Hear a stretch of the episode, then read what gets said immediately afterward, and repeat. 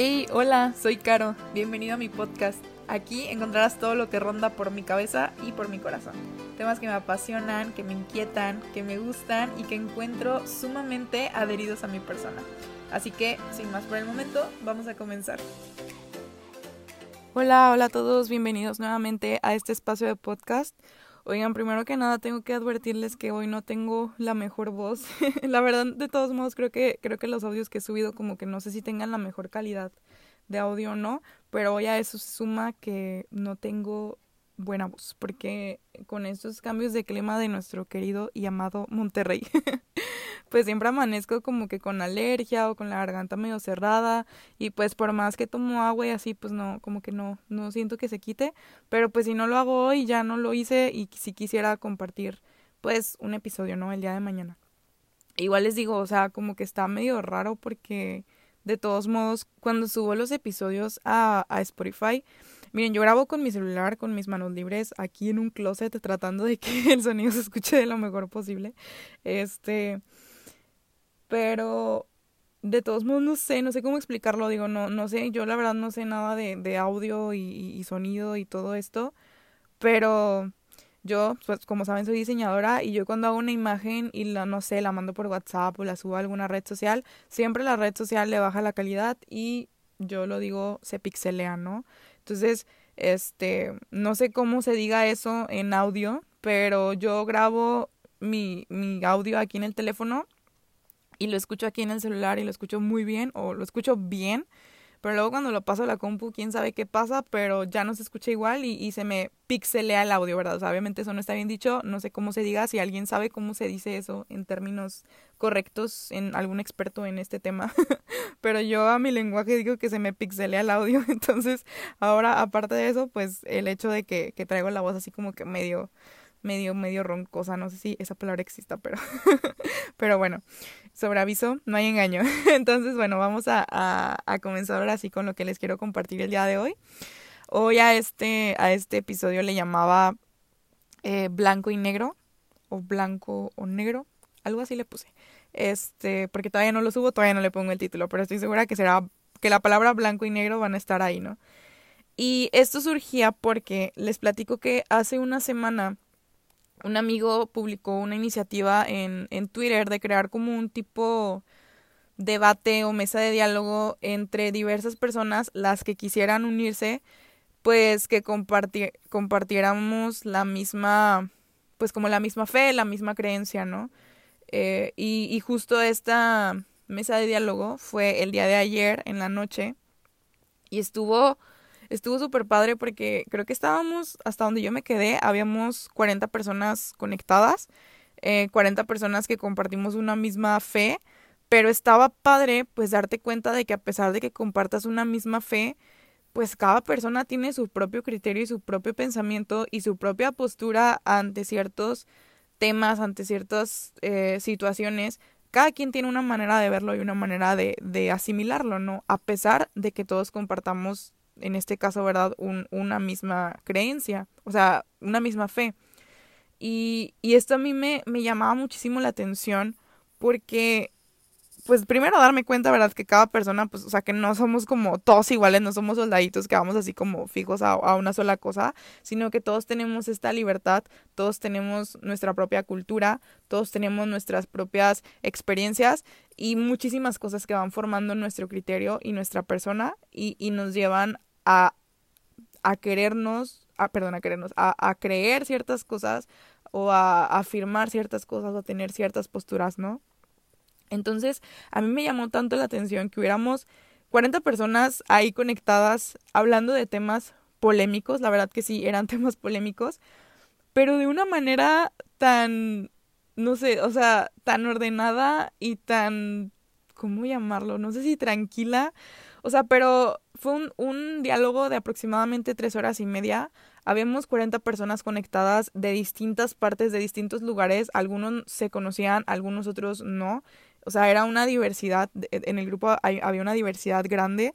Y, y, y, y realmente dices, oye, pues hablar de temas polémicos y hay quienes piensan blanco y quienes piensan negro, pues obviamente esto se va a poner, y luego no nos conocemos, pues esto se va a poner, no se va a encender. Y obviamente al principio se habló un chorro como de, oye, pues hay que tener, siempre vamos a hablar desde el respeto, desde, o sea, considerar la opinión del otro, no tratar de que yo estoy bien, tú estás mal, o sea, no es aquí como una, una ver quién es superior al otro, ¿verdad? Y, y, y, y, la, y también, o sea, este debate o esta mesa de diálogo fue de una manera como informal, porque pues realmente fue una un link de Zoom, ¿verdad? Que nos mandaron y cada quien tenía acceso a manipular su propio micrófono y su propia cámara. O sea, tú podías prender y apagar tu micrófono en el momento que quisieras y, y pues dices, pues oye, esto se puede salir de control en cualquier momento, ¿no? Pero fue muy impresionante ver que pues realmente en ningún momento se salió de control y que a pesar de que todos tenían posturas diferentes, de verdad había quien pensaba blanco y quien pensaba negro, nunca hubo intenciones o deseos como de pisotear la idea del otro o de aplastar lo que el otro pensaba y, y yo queriendo pasar por encima o, o, que se hicieran como grupitos de que, ah, mira, aquí creemos esto y tú crees el otro. De hecho, por eso creo que no, no fue como un debate tal cual, sino fue una mesa de diálogo. Y yo me quedé impresionada, la verdad me quedé muy impresionada porque dije, wow, o sea, temas estos temas que estábamos dialogando se prestan para que el tono de voz suba, para que se te encienda así como que por dentro el corajito de no, es que tú no entiendes, yo estoy bien, tú estás mal. Siempre pasa, o sea, de verdad siempre pasa y es un error en el que muchas veces caemos y a mí me impresionó mucho que, que no fuera así. Y, y me, no sé, me dejó de verdad una enseñanza gigantesca. y otra cosa que llamaba mi atención era ver esta diversidad de pensamientos, esta diversidad de perspectivas porque a pesar de que había personas, por ejemplo, había dos personas, por un decir, que ambas pensaban blanco, pero a pesar de que ambas pensaban blanco, su manera de ver el blanco era muy diferente, o sea, tenían perspectivas muy distintas. Y de igual manera, si había otras dos personas que una pensaba blanco y una pensaba negro, al momento de, de, que compartían, te dabas cuenta que a pesar de que eran diferentes sus posturas, compartían muchos pensamientos o compartían una perspectiva, una misma perspectiva. Entonces, esto era para mí impresionante y era una manera de comprobar que entre el blanco y el negro hay una gran escala de grises entre el pensar de uno y de otro y que es sumamente importante considerarlas. O sea que no es bueno quedarte solamente parado y cerrado y cegado en blanco o negro, sino que siempre es importante ver toda esta escala de grises que son las mil e infinitas perspectivas del otro que nosotros quizá no hemos visto. También creo que esto me, me hace como afirmar que, o, o más que afirmar, como me hace también hacerme consciente y no caer en el error de creer que todo es subjetivo en el sentido de que nada es y todo es de acuerdo a mi percepción. O sea, creo que eso también es un error, eh, el creer que, pues sí, justamente no, o sea, que nada es y todo es dependiendo de cómo yo lo vea. Porque, pues ciertamente, creo que todo ser humano va buscando una verdad y todas las personas tenemos formado nuestro criterio, nuestro pensamiento, nuestras posturas, nuestras afirmaciones, pues creyendo que son verdad, o sea, no creo que nadie de antemano sepa que no, es que esto es incorrecto, pero yo lo voy a defender a capa y espada. O sea, creo que nosotros vamos formando nuestros criterios, pues obviamente pensando que estamos en lo correcto, ¿no? Que estamos en la verdad. Y, y obviamente también es, es necesario aclarar que estamos en búsqueda de una verdad que no cambia. O sea, que la verdad es. O sea, mm, es, es, es como decir, este.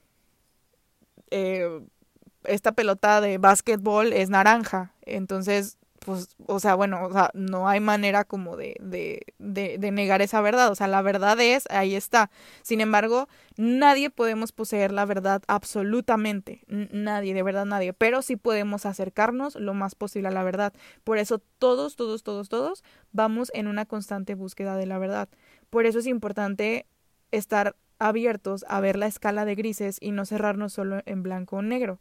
Pero aclarar, ¿verdad? Que ver la escala de grises no significa tampoco caer en el error de que todo es subjetivo y nada es y todo es de acuerdo a como yo lo veo, porque eso también creo que sería caer en un error, sino al contrario, o sea, estar conscientes de que yo puedo estar equivocado, estar conscientes de que mi perspectiva está creada de acuerdo a mis experiencias, a mi vivencia, a lo que voy aprendiendo, a las perspectivas del otro, pero nunca vamos a terminar de conocer eh, toda la escala de grises, me explico, o sea, nunca vamos a terminar de conocerla, entonces no significa que vamos a cambiar de opinión quizás sí, quizás no, pero sí es importante saber que todos vamos en una constante búsqueda y, y, esto nos hace saber que no podemos cerrarnos, sino que siempre habrá que abrirnos al diálogo y a conocer esas perspectivas que yo no conozco.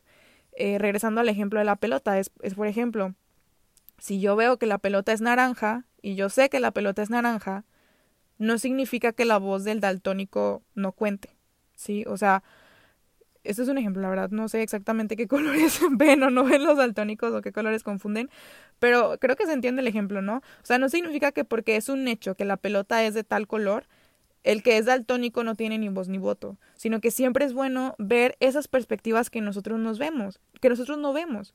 ¿Por qué? Porque no solo fortalecemos la empatía, sino que también, ¿cómo decirlo?, nutrimos nuestra propia perspectiva. O sea, ojo, quizá también nos podremos dar cuenta que al escuchar al otro, los daltónicos éramos nosotros. Eso también es probable y siempre es importante tenerlo en cuenta, que siempre tendremos que cuestionarnos y, y, siempre nunca creer que poseemos ya la verdad completamente, porque siempre en algún tema podrá ser que los daltónicos éramos nosotros. A mí sí me ha pasado, la verdad. y... O no, ¿verdad? O, sea, o quizás efectivamente nosotros estamos viendo el color correcto, pero desconocíamos algo desconocíamos otra cosa que al conocerla nos hace reforzar nuestra creencia, porque nos hace capaces de ver algo que antes no veíamos. Entonces, no sé si me voy explicando un poco con eso. Pero luego, bueno, a, todo este pensamiento, ¿verdad? De, de abrirnos a las otras perspectivas, abrirnos a la escala de grises, justo se me venía un documento que escribió una religiosa, una hermana Clarisa, de hecho desde aquí, bueno, vive en Monterrey y está en la comunidad de Clarisas aquí en Monterrey, de la familia inesiana. Eh, la conozco como hermana Liz. Igual si alguien está interesado en leer este documento, es un PDF que ella escribió este y, y pues nos permitió así como, como enviarlo. De hecho, a mí me llegó así por alguien y, está totalmente abierto a que más personas lo puedan leer. Entonces, si estás interesado, mándame un mensaje y te lo mando por, por cualquier medio posible. Entonces, ella en este documento yo tomaba una parte en donde hablaba como de personas rígidas, bueno, más bien que hablaba de las personas representándolas como en, pues no sé cómo llamarles, estados. Por ejemplo, hablaba, por ejemplo, de ser rígido, de ser líquido y, y así, ¿no? Entonces, por ejemplo, ella decía, el peligro en una persona rígida es que nada entra, nada sale, estoy cerrado a mi panorama, a mis pensamientos y nada más importa, ¿no? No estoy dispuesto a ver lo que tú ves. O sea, yo ya estoy seguro, es rigidez y nada se mueve, ¿no? Esto es peligroso. Pero luego también hablaba de una persona líquida, por así decirlo, ¿no? Y es como, dice, este es muy atractivo, esto de ser líquido es muy atractivo, porque, ¿por qué? Porque no hay etiquetas, no hay estereotipos, no hay limitaciones, eh, cada persona puede definirse como lo que quiera y puede definir las cosas como ella quiera, porque lo único importante es que tú te sientas bien contigo mismo.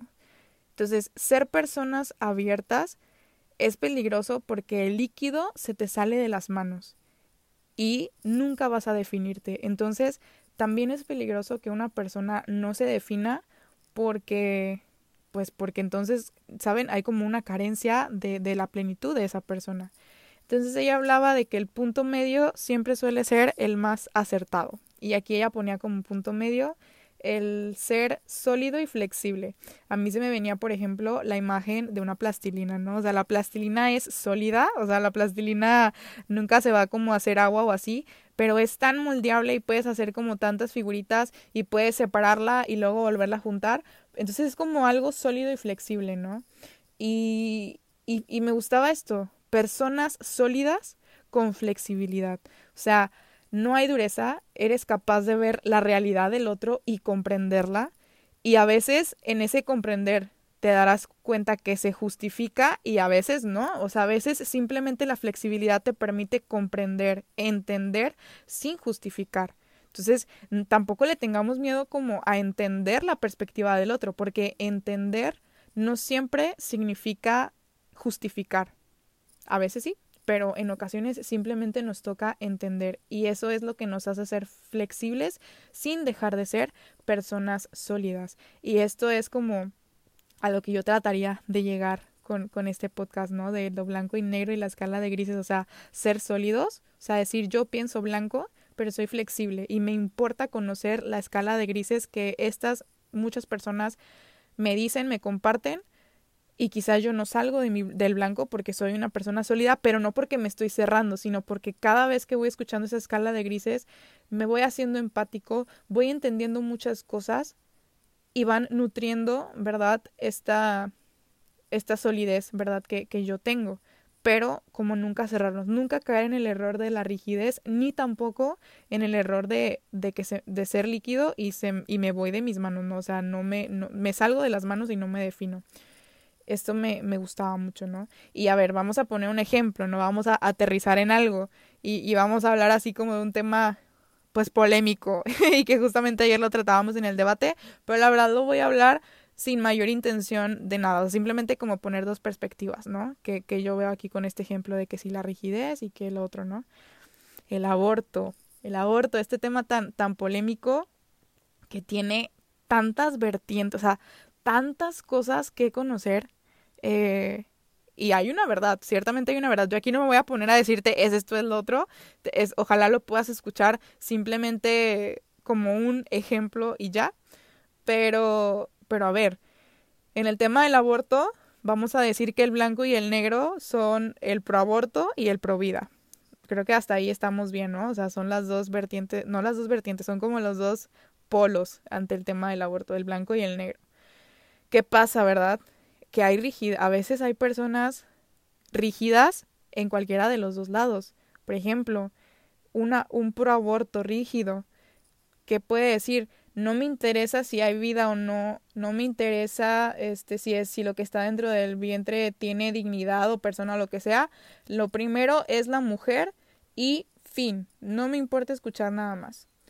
Esto lo digo porque yo lo, he escuchado de personas pro aborto. Yo no voy a generalizar que todos son así pero ciertamente existe este pensamiento de rigidez dentro de, ¿verdad? Ahora, ahora, rigidez pro vida también existe. ¿Cómo se presenta o cómo yo la percibo? No me importa la mujer, no me importa su condición, no me importa si puede o no puede, si hay trauma o no hay trauma. Lo importante es que la vida del vientre no muera. Otra perspectiva de rigidez.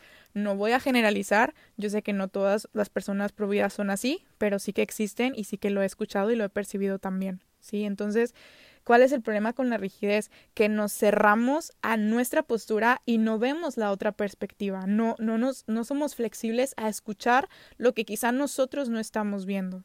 Entonces, en, cuando hay rigidez, siempre se corre peligro.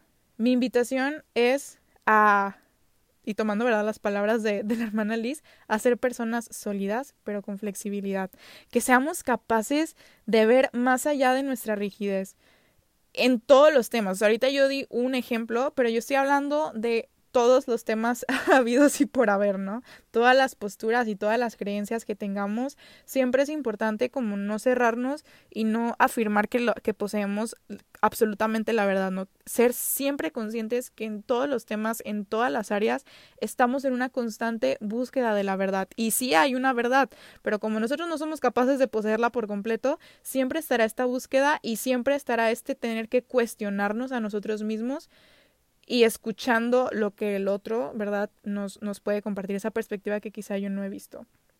Entonces, ser capaces de ver más allá de mi rigidez. Porque hay algo más, siempre hay algo más que quizá yo no estoy contemplando. Y ojo, o sea, esto no significa que tienes que cambiar de blanco a negro o de negro a blanco o quizás sí, o sea, es simplemente digo, no, a lo mejor de entrada no pienses que por abrirte es que tienes que cambiar. O sea, de entrada no significa que tengas que cambiar de una a otra. De entrada es simplemente conocer la otra perspectiva. A lo mejor sí, a lo mejor tú escuchas y dices, ¿sabes qué? Pues ya me cuestioné, ya dije y creo que voy a cambiar mi postura y es totalmente válido. ¿Por qué? Porque estamos en una constante búsqueda de la verdad y no tiene nada de malo eh, darnos cuenta que a lo mejor algo que siempre creímos no es así en cualquier este tema, ¿no? O sea, háblese de familia, háblese de temas polémicos, háblese de lo político, háblese de, de la justicia social, o sea, de todo, de todo, todo, todo. Ahorita se me viene en eso, porque quizás es lo que yo pienso, lo que yo traigo en la mente, pero de todas las cosas siempre estamos en una constante búsqueda de la verdad. Y que si seas este negro o blanco, si te quedas en esa rigidez de no ver la escala de grises, pues es peligroso, ¿no? Y eh, fíjense, ahorita he estado haciendo una, llevando más bien una materia en línea, este, por, por una, pues sí, por algo que estoy ahí estudiando en línea. Y, y en esta materia eh, estamos viendo un poquito como de la filosofía desde la, como desde los griegos, ¿no? La, la, cómo los griegos percibían al ser humano, ¿no? Como su filosofía y así. Entonces, pues, hemos estado viendo, pues, a varios filósofos, pero específicamente ahorita hemos estado trabajando con, con Platón. Yo, la verdad, jamás en la vida, o sea, yo en verdad, filosofía a mí me pasó de noche en la prepa, pero ahorita me llama, me llama la atención. Y, y ahorita que estábamos viendo a, a Platón, de hecho, ayer estaba haciendo una tarea específicamente de eso este, me adentraba mucho a una cosa de Platón, bueno, no una cosa, a un texto que se llama El mito de la caverna. No sé si lo han escuchado, yo la verdad jamás lo había escuchado. Mi hermano me dice así como, Carolina, eso es súper básico, pues yo nunca lo había escuchado. Entonces, si ya lo conoces, pues sabrás de lo que hablo. Si no, te lo platico. Este, ¿en qué consiste el mito de la, de la caverna? Em, Platón va como planteando eh, como imaginarte, o sea, como situarte, a ver, él dice, no así tal cual, a ver, imagínate que hay como una caverna subterránea en donde hay personas, o sea, hay personas que viven ahí desde toda su vida y toda su vida, desde el día uno que existieron, han estado encadenadas de una forma que no pueden ni caminar ni voltear su mirada hacia atrás de ellos. Simplemente pueden estar parados en la posición donde están y viendo al frente a un muro. ¿Qué hay detrás de ellos que ellos no pueden ver? Hay un, fuego que hace una luz y es, o sea, pues obviamente ellos cuando, perdón, cuando pasa algo, por ejemplo, una persona caminando, voy a dar ejemplos que a lo mejor no están en el mito, ¿no? Pero que si pasa una persona caminando, si pasa un carrito, si pasa algo por la luz, ellos no ven el fuego, ellos no ven lo que está atrás de ellos. Por su condición de vida solo ven lo que tienen enfrente. Enfrente ven un muro y cuando pasan cosas, o sea, cuando pasa la persona, cuando pasa el carrito, ¿qué es lo que ellos ven? Pues puras sombras. Ellos ven puras sombras y toda su vida han visto puras sombras. Y si lo de atrás hace algún ruido, pues ellos creen que la sombra es quien provocó el ruido. ¿Por qué? Porque pues dice Platón, o sea, literalmente sitúate en que estas personas así han vivido y existido desde su día uno. Si tú de pronto, este, sacas a una persona de esas cadenas y le muestras realmente lo que, lo que hay, ¿verdad? Mira, es que es el fuego, mira, es que son estas cosas. En primer lugar, la persona se ni va a poder ver bien la luz porque toda su vida ha estado viendo puras sombras, como que le va a calar los ojos.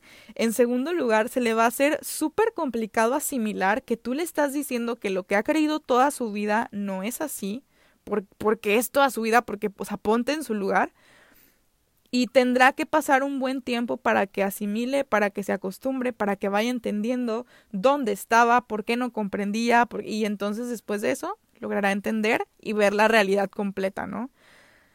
Y luego dice, pero pues obviamente luego si a ese que, que sacaste, que desencadenaste, lo llevas a donde están los otros y este les intenta explicar, ¿verdad? Oigan, miren, es que atrás de ustedes no han visto, pero yo ya vi, la, la, la pues esas personas ni le van a entender, ni le van a creer y se le va a hacer como este hombre ridículo, ¿no? Entonces, este, a mí este mito me, digo, pues obviamente ya también ahí la aterrizan, pero me fascinaba, o sea, me parecía una manera tan acertada de explicar y de entender la perspectiva del otro. O sea, ciertamente sabemos que lo que pasa por la luz, pues es que si una persona o que es un carrito estos son mis ejemplos, ¿verdad? Pero la otra persona, eh, por su condición de vida, háblese que si su cultura, háblese que si su experiencia, mil factores por los que está donde está y ve lo que ve, nunca ha sabido que detrás de él hay otra cosa. Entonces, y él no tiene la culpa y, y es totalmente válido que, que, que, lo crea así y que crea que lo que ve en las sombras es lo correcto. Y nosotros no tenemos ningún derecho de forzarlo a ver lo que nosotros estamos viendo porque, porque la perspectiva de él es esa, ¿no? Entonces, es importante, ¿verdad? Que si tú tienes la intención como demostrarle a alguien lo que tú ves por completo y percibes que esa persona no lo ve por completo, pues lo hagas con, con esta conciencia, o sea, de, de empatizar, de entender el por qué él o ella piensa lo que piensa, ¿verdad? Y otra cosa, también nosotros en muchos temas podremos ser los que estamos encadenados y solo vemos las sombras. Y eso es totalmente real. Hace poquito, este, otra persona eh, también inició un podcast eh, que se llama Los Santos Ignorantes y yo escuché su, su primer capítulo y, y, hablaba como de por qué ignorantes, ¿no? Y justamente era esta afirmación de que todos ignoramos algo y eso es totalmente verídico todos y cada uno de nosotros no solo ignoramos algo, ignoramos muchas cosas.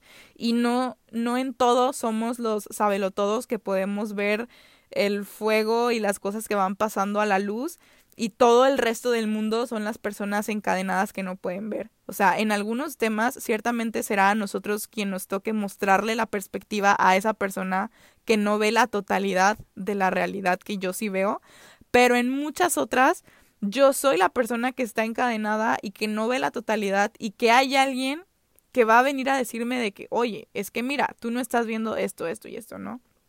Entonces, qué importante siempre ser conscientes de esto, que en todo ignoramos algo, que no lo sabemos todo, que no lo poseemos todo y que siempre debemos estar abiertos a seguir en búsqueda de esta verdad sin quedarnos en la soberbia de que yo lo sé todo, sin quedarnos en, en la sensación de que nada es y solo, y solo lo que yo percibo es o lo que percibe el otro, sino que hay una verdad, hay una realidad completa, que es toda nuestra vida, ¿verdad? Estaremos en búsqueda de encontrarla presentada en diversos temas de la vida, pero siempre con esta conciencia de que voy en búsqueda de la verdad, siempre estar abierto a la escala de grises, no quedarme en mi blanco y en mi negro.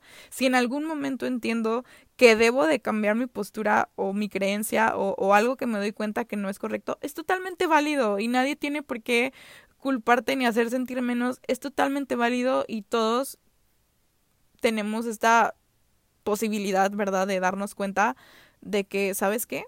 O sea, como dice, ¿no? Es de sabios cambiar de opinión. Eh, pero también es de sabios quedarte en tu opinión sin cerrarte a ver la perspectiva del otro. Entonces, esa es mi invitación. Siempre cuestionate todo, siempre pon en tela de duda lo que, lo que tú crees saber. También confía en ti mismo, claro que sí, pero también siempre ponte en tela de duda. Eh, siempre hazte consciente de que no posees la verdad por completo y que es importante conocer los otros panoramas para seguir como creciendo en tu búsqueda y seguir acertando en tu búsqueda. Siempre recuerda que no tiene nada de malo cambiar de opinión. Siempre hazte consciente, hazte empático y busca entender la perspectiva del otro, aunque no sea igual a la tuya. Eh, y, y, y sé empático, ¿verdad? O sea, reconoce que por algo esta persona cree lo que cree y trata de llegar a la raíz de por qué cree lo que cree y que eso te cuestione a ti. Y pues nada, creo que con esto yo quisiera terminar. Eh, espero que te haya servido, que te haya dejado pensando, igual que en el episodio anterior y que todos los episodios. Me encantaría escuchar tu opinión y saber qué piensas tú al respecto. Si hay algo que crees que dije de que mm, no, en eso yo no concuerdo contigo o me dejaste pensando esto o creo que complementaría esto, no sé, lo que sea, de verdad me, me gustaría mucho este escucharlo y me gusta mucho, o sea, la verdad del episodio pasado disfruté mucho que, que pudiera dialogar con varias personas al respecto, fue maravilloso, entonces ojalá este episodio también se preste a... Te recuerdo que me puedes seguir en mis redes sociales. Eh, aquí quisiera hacer una aclaración porque creo que es medio confuso, pero es que como yo les he explicado, bueno, como les platiqué en el, en el primer, en el tráiler, este, pues me dedico al diseño gráfico y tengo como un proyectito en redes sociales de, de diseño, impresión, creación de imagen, etcétera. Entonces yo tengo pues dos redes sociales, ¿no? O sea, ¿cómo decirlo? Dos usuarios en mis redes sociales, porque por uno, pues es como mi, en el caso, por ejemplo, de Instagram, como mi usuario personal, este, Caro, Caro Mendoza, eh, y tengo mi usuario de, de, de, mi proyecto, ¿no? Que es Carolina Mendoza-bajo. En, en, ambos el Mendoza lleva doble N, o sea, Mendoza.